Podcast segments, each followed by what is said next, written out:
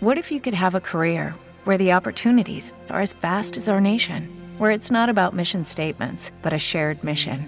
At U.S. Customs and Border Protection, we go beyond to protect more than borders from ship to shore, air to ground, cities to local communities. CBP agents and officers are keeping people safe.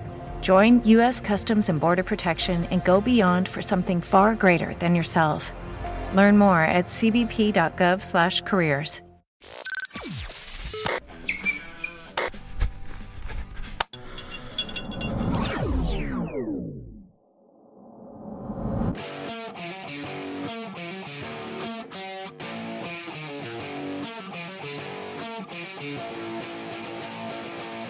¿Qué pasa equipo? Bueno, hoy estoy aquí con un invitado especial en una entrevista que voy a hacer. Eh, Este invitado es Jordan Santos, consejero. No sé si le conoceréis, pero voy a hacer una breve presentación para que os situéis un poco y os comentaré de lo que, de lo que hablaremos. Bueno, antes de nada decir que Jordan es ahora mismo mi director de tesis en lo que estamos trabajando.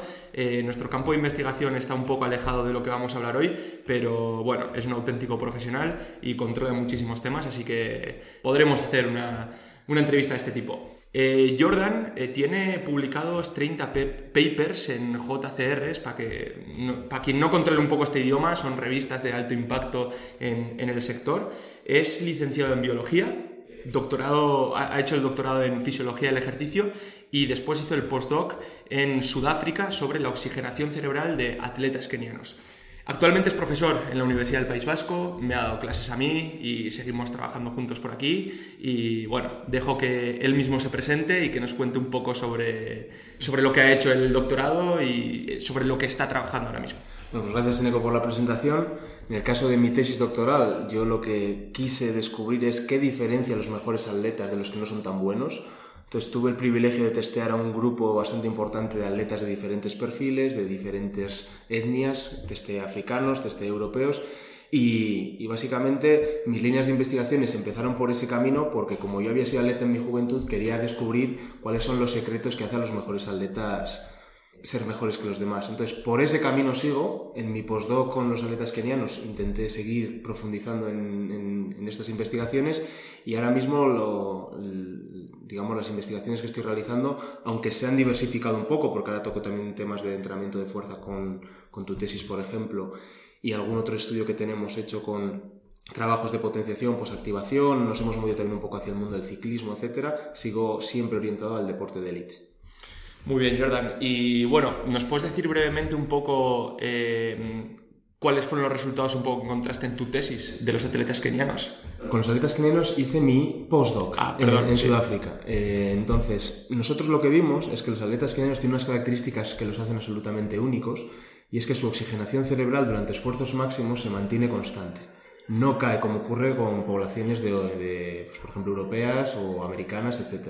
Entonces, nosotros creemos que parte de su rendimiento se puede explicar por esa capacidad de mantener su oxigenación en un rango estable, ya que una caída en la oxigenación cerebral suele implicar una reducción en la activación neuronal, especialmente en el córtex prefrontal, que se encarga de la toma de decisiones y demás, y si esa caída en la oxigenación cerebral no se produce, pues de alguna manera creemos que puede explicar su rendimiento. Eso sí, siempre aceptando que el rendimiento es multifactorial y que esto no es más que una pieza de un enorme puzzle que es su, su éxito. Eso es. Entonces, eh, teniendo en cuenta que ya los, eh, los atletas kenianos tienen ciertas características, esta sería una variable más, ¿no? Que les Eso puede es. diferenciar de- del resto. Eso es, en el caso de los atletas kenianos, las variables que pueden explicar su rendimiento son muy diversas, desde una mejor economía de carrera, una mayor activación de fibras musculares, una mayor reactibilidad de los tendones, tienen, en el caso de la oxigenación cerebral, ahí parece ser un componente psicológico a la hora de afrontar este tipo de pruebas. Dicen que quizás la dieta que siguen, algunos patrones de vida, tipo de entrenamiento, es decir, es una, una explicación,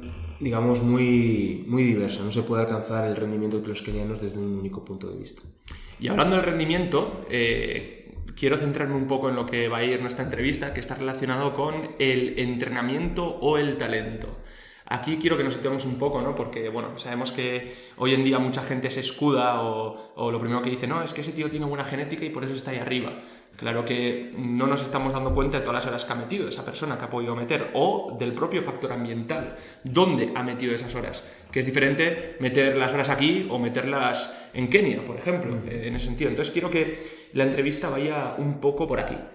Entonces, la primera pregunta de todas, o lo primero de lo que quiero que nos hables, es de, las condiciones genéticas y el factor ambiental, cómo pueden condicionar el rendimiento o cómo pueden hacer que un atleta sea exitoso. Lo primero para afrontar esta pregunta, hay que intentar evitar las dicotomías, las falsas dicotomías, porque el rendimiento, como sabemos o me gustaría explicaros, es completamente multifactorial, es decir, se puede alcanzar un alto grado de rendimiento desde, desde muchos caminos y, crear una dicotomía de si un atleta nace o un atleta se hace puede ser falaz, porque normalmente, sobre todo cuando intentamos buscar rendimientos eh, excelentes, necesitamos ambos componentes. Entonces, esa, falsa dicotomía hay que evitarla. Un, atleta olímpico no va a ser solo genética y un atleta altísimo nivel no va a ser solo entrenamiento. Entonces, ambos componentes tienen una importancia. En el caso de, del componente ambiental del entrenamiento, hay una rama de la psicología que, que la empezó a eh, describir, un psicólogo que se llama Erickson y él propuso la ley de las 10.000 horas. Entonces, Erickson, con unos estudios de violinistas, calculó que aproximadamente se alcanzaba un grado de virtuosismo de máster, de maestro, con 10.000 horas de práctica. Y utilizaba un ejemplo de violinistas, ¿de acuerdo? Entonces, el hecho de que resultados similares a esos se encontraran en ajedrez, en plan que se necesitaban al menos 10.000 horas de práctica deliberada para alcanzar el grado de gran maestro, se desarrolló un poco esta tendencia a pensar que 10.000 horas es el rango mínimo que se requiere para alcanzar el límite o la excelencia en cualquier tipo de actividad, incluidas las actividades deportivas.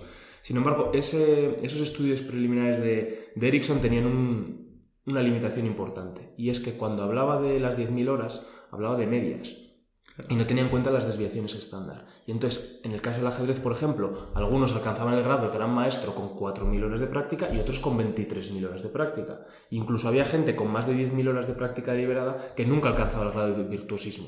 Entonces, análisis posteriores de esos mismos estudios han demostrado que, por ejemplo, en el ajedrez, el componente ambiental de práctica deliberada explica solo el 28% de la varianza, que no es mucho. Y lo mismo ocurre con otras prácticas que a priori pueden tener como muy poco componente genético. Por ejemplo, la precisión a la hora de tirar dardos a una diana, que tiene apenas un 30% de, de, influencia en el, en el rendimiento. Eso nos hace pensar que aunque sí que es muy importante la práctica deliberada y sin duda es necesaria para alcanzar nuestro rendimiento total, no explica ni mucho menos toda la varianza. Y si nos movemos un poco hacia el campo de la genética, es bastante obvio que hay una serie de patrones genéticos que van a determinar el rendimiento y contra eso no se puede hacer nada. El patrón genético más claro que explica el rendimiento en los seres humanos es el sexo.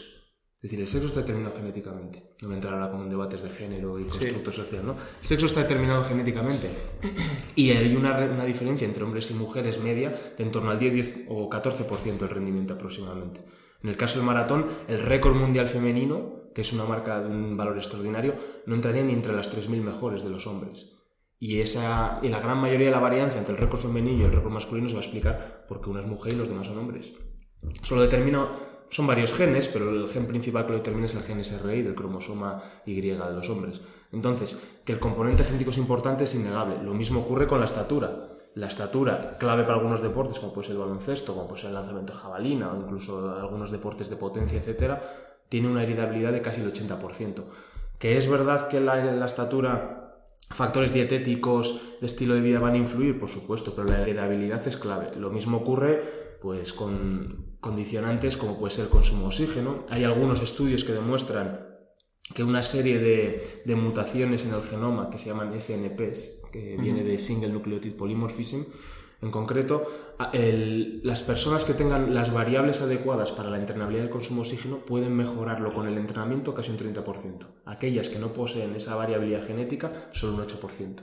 Desde valores de consumo de oxígeno similares, con el mismo entrenamiento, idéntico entrenamiento, algunos van a mejorar prácticamente un tercio y otros apenas van a mejorar un 10%. Entonces, ese componente entrenamiento genético es imposible separarlo. Y ha hablado del consumo de oxígeno, ha hablado de la estatura, ha hablado del sexo, pero lo mismo ocurre para deportes de fuerza, lo mismo ocurre para deportes de resistencia. Y hay que un poco alejarse de no existe un gen que te convierte en atleta olímpico ni en un atleta exitoso, porque esos estudios de gen candidato están un poco obsoletos. Hay alguno todavía por ahí que, si más adelante pues entramos en ello, podría explicar más en profundidad, que es el supuesto gen del velocista, el del alfa-actina 3 o el gen del fondista, el gen ACE, de la enzima convertida en angiotensina. Pero, como digo, como el rendimiento es una variable tan compleja en el mejor de los casos va a ser poligénica, porque tú puedes tener un gran rendimiento en tu deporte porque eres más alto, más fuerte, más resistente, te lesionas menos, eh, tienes eh, mayor capacidad de tolerar el entrenamiento o sencillamente tu cuerpo asimila mejor algunos nutrientes, etc, etc, etc. Lo que tiene que quedar claro es que al final lo que has dicho al principio de, esta pregunta, ¿no? Que no podemos separar y decir o es eh, el talento o es el entrenamiento, sino que todo tiene que ir de la mano. Y luego relacionado con todo esto que has comentado, eh, aquí te quiero preguntar sobre el tema de los respondedores y no respondedores. Esto también viene determinado un poco por, por la genética, ¿no? El factor genético. En gran parte sí. En el caso de los respondedores no respondedores, depende a qué estímulos los pongamos en algunos casos siempre habrá respondedores. Se, existía hace tiempo la duda, por ejemplo, de si el ejercicio físico, había gente que respondía al ejercicio físico y gente que no. Habla el caso del consumo de oxígeno. Gente que responde mucho y hay gente que no mejora tanto su VO2 max con el entrenamiento. Sin embargo, un estudio bastante reciente ha demostrado que si la dosis de ejercicio físico es lo suficientemente intensa, el 100% de la población responde. Así que en el caso del ejercicio físico no hay excusa. El entrenar te va a hacer mejorar, eso es así. Quizás en otros estímulos un poquito menos directos, como puede ser exposición a la hipoxia a la hora de tener ciertas adaptaciones a nivel hematológico, etcétera, sí que es verdad que todavía hay gente que es responder o no responder, pero en el caso del ejercicio físico, todos somos responder. Todos somos responder. Lo único que algunos responderán más que otros. High responder o low responder. Y luego, por otro lado, también relacionado con esto, ¿tú crees que el tema de responder o no responder puede ser debido al, estímulo impuesto, dicho de otro modo, eh, que una persona no sea respondedora a cierto estímulo, pero que pueda alcanzar esas mejoras con un estímulo totalmente diferente. Exactamente, exactamente. Esa, es una de las, de las cosas claras. No todos los entrenamientos le van igual a todas las personas. Si nosotros vemos los planes de entrenamiento de atletas olímpicos de algunas disciplinas, nos parecerían absolutas locuras. Y si intentáramos imitar ese tipo de entrenamientos, probablemente en el mejor de los casos nos lesionaríamos. Entonces, eh, el tipo de fibras musculares que tengamos, la propia antropometría de la persona. Si estamos aquí, tú eres un experto en entrenamiento de fuerza, tú sabes que la antropometría determina en gran parte la biomecánica en algunos movimientos. No va a ser lo mismo la sentadilla con una persona con una antropometría u otra. Entonces, intentar hacer los mismos ejercicios puede obtener resultados muy distintos en personas diferentes, en algunos casos incluso contraproducentes. Es por eso que la labor del entrenador es tan importante, porque un entrenador con buen ojo clínico va a ser capaz de dar un entrenamiento individualizado a una persona. Y si nosotros queremos mejorar nuestro rendimiento, por ejemplo, para correr una carrera popular y bajar de 40 minutos siguiendo el plan genérico de Runners World, probablemente no obtengamos, no podremos exprimir nuestro rendimiento al límite. Eso hace falta una persona profesional que sea capaz de, de alguna manera, detectar patrones que a una persona la hacen mejor o peor. Igual que hay gente que responde mejor a los trabajos de tipo láctico, siempre ya me perdonáis porque siempre voy, digamos, hacia mi campo de investigación, que es el atletismo. Si hacemos muchos trabajos de tipo láctico, hay gente que satura esas vías muy rápido, hay gente que necesita trabajar mucho más las vías aeróbicas, hay gente que tiene una necesidad de, de, trabajar la fuerza porque tiene un gran déficit, hay gente que asimila muy mal el entrenamiento con lo que no se pueden meter tantos estímulos, hay gente, sin embargo, que es capaz de tolerar altas cargas. Todo eso en gran medida está determinado por la genética, es innato. Así que el entrenamiento individualizado es clave para estos casos. Claro, entonces aquí también es importante matizar ¿no? que eh, en el mundo, por ejemplo, de la hipertrofia, que es un poco mi campo, eh, la gente se piensa que hay un solo camino para llegar y que si tú estás haciendo algo totalmente diferente, ya te están diciendo a ver por qué estás haciendo eso o ven a otra persona entrenar de una manera diferente, le están diciendo que está haciendo mal. Cuando en realidad eso es lo que tendríamos que buscar un poco, ¿no? O sea, al final, dependiendo de las adaptaciones que vayamos a obtener, pues por nuestras capacidades innatas que has comentado, pues igual nos viene mejor entrenar de una manera o de otra. Entonces aquí, eh, mi opinión, me puedes corregir, es que, es que bueno, eh, la prueba-error es muy importante porque al final muchas veces no todos no, tenemos un análisis genético que nos diga cómo tenemos que hacerlo y aún teniendo ese análisis genético igual tampoco nos puede decir nada entonces aquí ir viendo a qué respondemos mejor o qué peor puede ser una puede ser interesante ¿no? eso es además en el caso de la hipertrofia concretamente es bastante paradigmático porque tradicionalmente los deportistas suelen tratar o querer imitar a los top del De los deporte. culturistas, es. Entonces, los culturistas, desde las rutinas Wader más clásicas, por ejemplo, estamos hablando en muchos casos de deportistas que dedican su vida a ese deporte, es decir, su, su vida es básicamente comer, descansar y entrenar. Mucha gente con un estilo de vida que implica trabajar, estudiar, etcétera, no pueda tener esos niveles de descanso, no podemos entrenar igual. En muchos casos, en determinados deportes, si se consumen sustancias consideradas dopantes por otras federaciones, como pueden ser esteroides o hormona de crecimiento, que te permite una mucha mayor carga de entrenamiento, pues de la misma manera, una persona que compita en natural no puede entrenar de la misma manera porque las ganancias no van a ser iguales. Ese- esa filosofía de pum, pum, pum no puede ser la óptima, por ejemplo, en algunas personas. Y quizás tengan que buscar otros caminos, igual buscar otro tipo de trabajo más orientado a mejorar la fuerza en los básicos para, para poder eh, tener el estímulo necesario. Sí que se van a tener que cumplir ciertas premisas básicas, como, como tú has hablado muchas veces en tus conferencias, de los tiempos bajo tensión y del estrés metabólico, etcétera, pero se pueden conseguir, como tú dices, desde muchas vías. Si saturamos eh, la capacidad de mejora de, un- de una persona con entrenamientos a bestia probablemente, como digo, acabe en lesión y no consiga alcanzar su potencial. Aprovechamos esta breve pausa para recordarte que si te gusta lo que hacemos y quieres ayudarnos a llegar a más gente, puedes dejar un like y una review si nos escuchas desde iTunes y compartir este episodio en tus redes sociales. Juntos conseguiremos mejorar la vida de muchas más personas. Así que, dicho esto, continuamos con el episodio de hoy.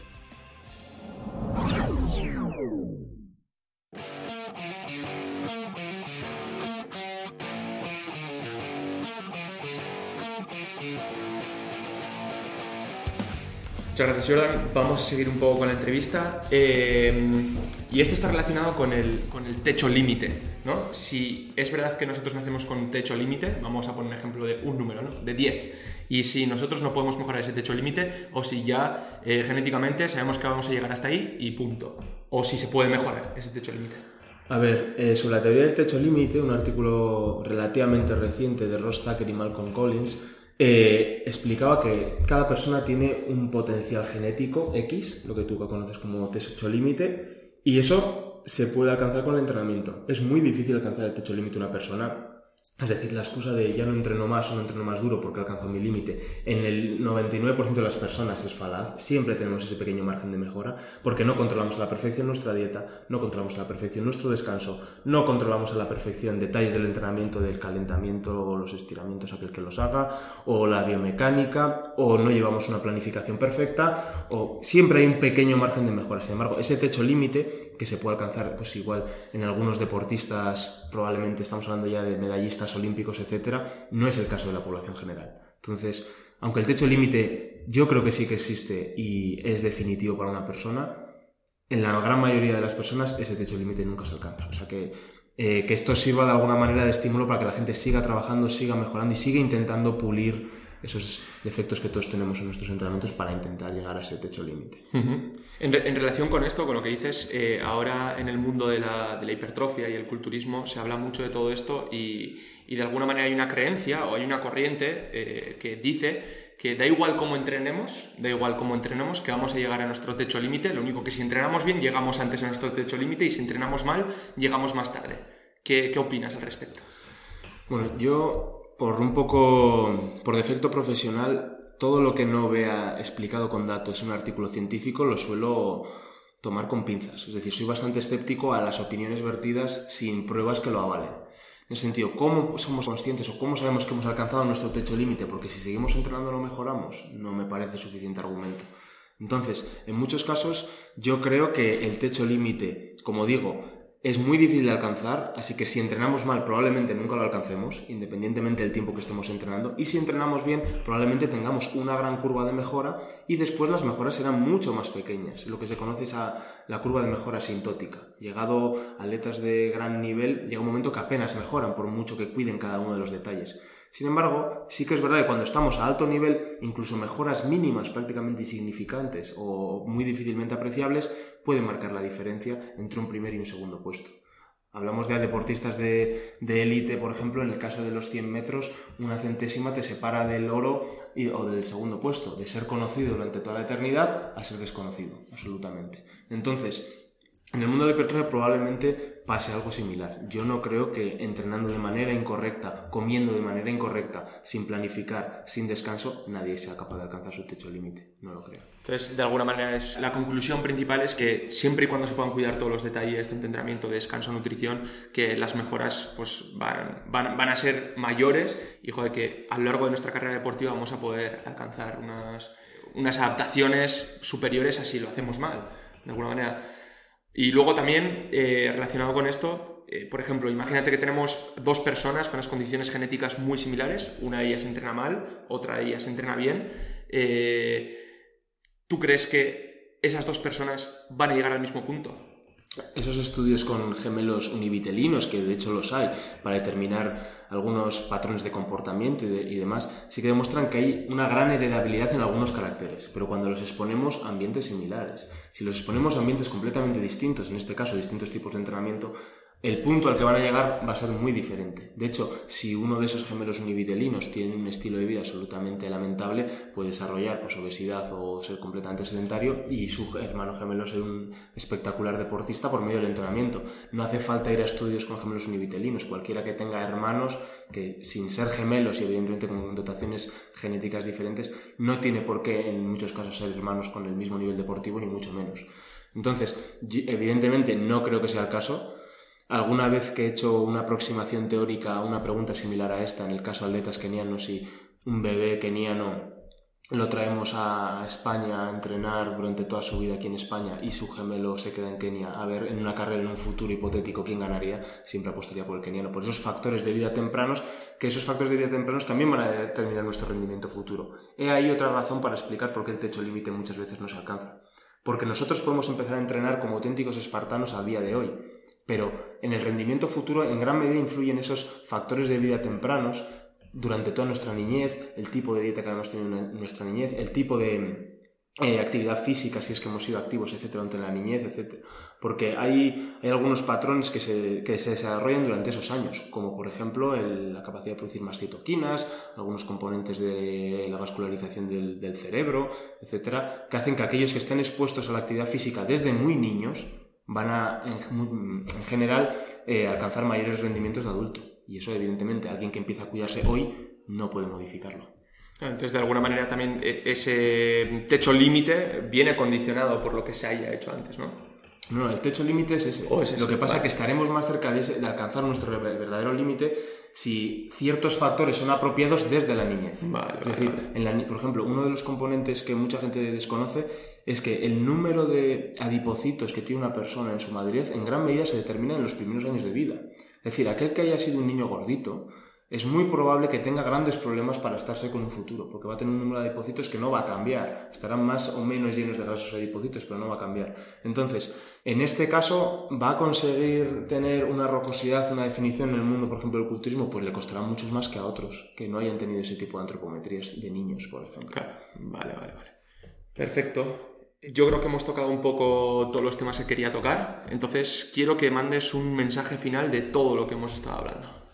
Pues como mensaje final a todos los que escuchen, yo creo que la clave es, si queremos maximizar nuestro rendimiento o estar más cerca de ese hipotético techo límite, tenemos que ser conscientes de que el rendimiento es multifactorial, que para alcanzar nuestro máximo potencial se puede llegar desde diferentes caminos, pero solo si controlamos los detalles. Y los detalles no es solo el entrenamiento, el entrenamiento no es más que una pequeña pieza del puzzle. Las demás piezas son el descanso, ese gran olvidado en muchos casos de queremos entrenar a tope y si no salimos del gimnasio es completamente contracturados, parece que no hemos entrenado. Hay que un poco desterrar esas ideas, maximizar el descanso. La dieta es clave y todas las dietas no valen para todas las personas, hay que buscar un approach individualizado para cada persona. Cada persona va a responder mejor a, a unas dietas u otras, tenemos que ser muy conscientes de que la manera en la que realizamos los ejercicios, la planificación, también va a jugar un papel y curiosamente hay ciertos, ciertos estudios que sugieren que el componente psicológico determina en gran medida si somos capaces de alcanzar nuestro potencial o no, porque la pasión por un deporte en concreto nos puede llevar a maximizar ganancias. Así que en, ese sentido, pues también eh, nos tiene que gustar lo que hacemos. En muchos casos tenemos que ser apasionados por, el deporte que hacemos y, por supuesto ser constantes. sin constancia no hay ganancias.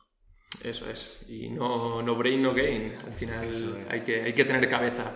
Y luego también, antes de terminar, eh, que esto se me ha ocurrido ahora sobre la marcha, es, eh, ¿tú crees que una persona que lleva 5 o 6 años entrenando, entrenando mal, eh, ha perdido tiempo a la hora de acercarse a ese techo límite? No, yo creo que no, porque entrenar mal también es una lección. Has aprendido algo, has aprendido lo que no te va bien, has aprendido lo que no debes hacer y si ese entrenar mal no ha supuesto algún tipo de lesión irreversible, etcétera, pues siempre que lo haya pasado entrenando y aprendiendo, no creo que sea tiempo perdido. No lo creo. Muchas gracias, Jordan. Yo creo que estas son todas las preguntas. Yo creo que una, una entrevista bastante chula y que la gente, pues bueno, puede llegar a entender un poco todo esto, lo que está relacionado con el, el talento y el entrenamiento, ¿no? Y que, nada, espero tenerte más por aquí ya sabemos que controlas un montón de temas, así que el, próximo puede estar relacionado con el dopaje. ¿Qué te parece? De acuerdo, pues lo le damos un intento a ver. Ahí está. Muchas gracias.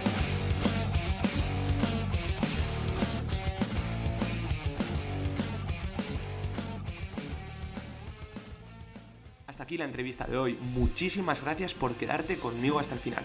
El próximo lunes tendremos un nuevo episodio, así que no te lo pierdas. De todas maneras, si quieres seguir aprendiendo, en audiofit.org tenemos muchísimas más cosas para ti. ¿No te encantaría tener 100 dólares extra en tu bolsillo? Haz que un experto bilingüe de TurboTax declare tus impuestos para el 31 de marzo y obtén 100 dólares de vuelta al instante. Porque no importa cuáles hayan sido tus logros del año pasado, TurboTax hace que cuenten. Obtén 100 dólares de vuelta y tus impuestos con 100% de precisión. Solo con Intuit TurboTax. Debes declarar para el 31 de marzo. Crédito solo aplicable al costo de la presentación federal con TurboTax Full Service. Oferta sujeta a cambios o cancelación en cualquier momento.